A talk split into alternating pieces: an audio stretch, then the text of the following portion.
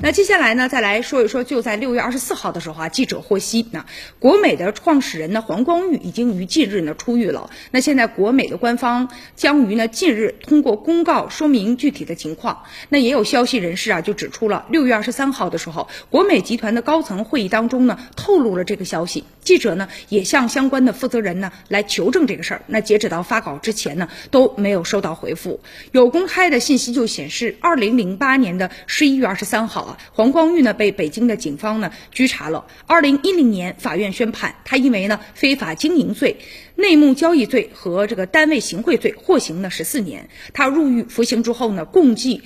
获得过两次呢减刑的机会，第一次减刑发生在二零一二年，当年的六月十八号，而对黄光裕减刑是十个月；第二次减刑发生在二零一六年，当年的五月三十一号，对他的减刑是十一个月啊。那根据以上的信息呢，他此前呢这个大家知道的共减刑呢二十一个月，那其出狱的时间应该呢提前至呢二零二一年的二月十六号，而且呢现在啊提前出狱应该还有一些其他的情况。而且呢，据说这个他们家呀，兄弟有四个人，他呢排行老二。年幼的时候啊，他家还是比较困难的啊。然后呢，从小就耳濡目染母亲的这个经商的头脑，稍大一点就和哥哥啊到街上去捡垃圾，去补贴家用。就在一九八五年的时候，十六岁的他呢，初中没毕业啊，就已经就辍学了。然后跟着二十岁的哥哥啊，从汕头出发，跨越两千多公里到内蒙古做小生意啊。也有人回忆说，有一次啊，就是和他呢，呃，一起啊。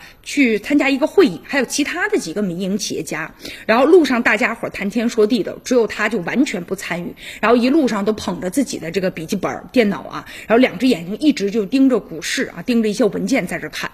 曾经的这个零售大亨，中国最年轻的首富，一手打造国美帝国的这个黄光裕啊，已经阔别外界已经十二年之久了。就在这个十年之间啊，这个国内的家电的零售的格局啊，已经发生了巨大的变化。现如今五十一岁的他呢，正式的归来，他将如何的来重整国美？他是否呢又会掀起啊新一轮的行业的一些竞争啊？在等待他的这个回归的十二年当中，他的妻子呢一直呢在掌舵国美。从从来就没有停止过探索，也涉足过啊，像电商啊、互联网金融啊、通讯设备啊、智能家电等等其他的一些领域哈。所以现在咱们也是期待着啊，这个下一步看一看国美方面给出的一些回应。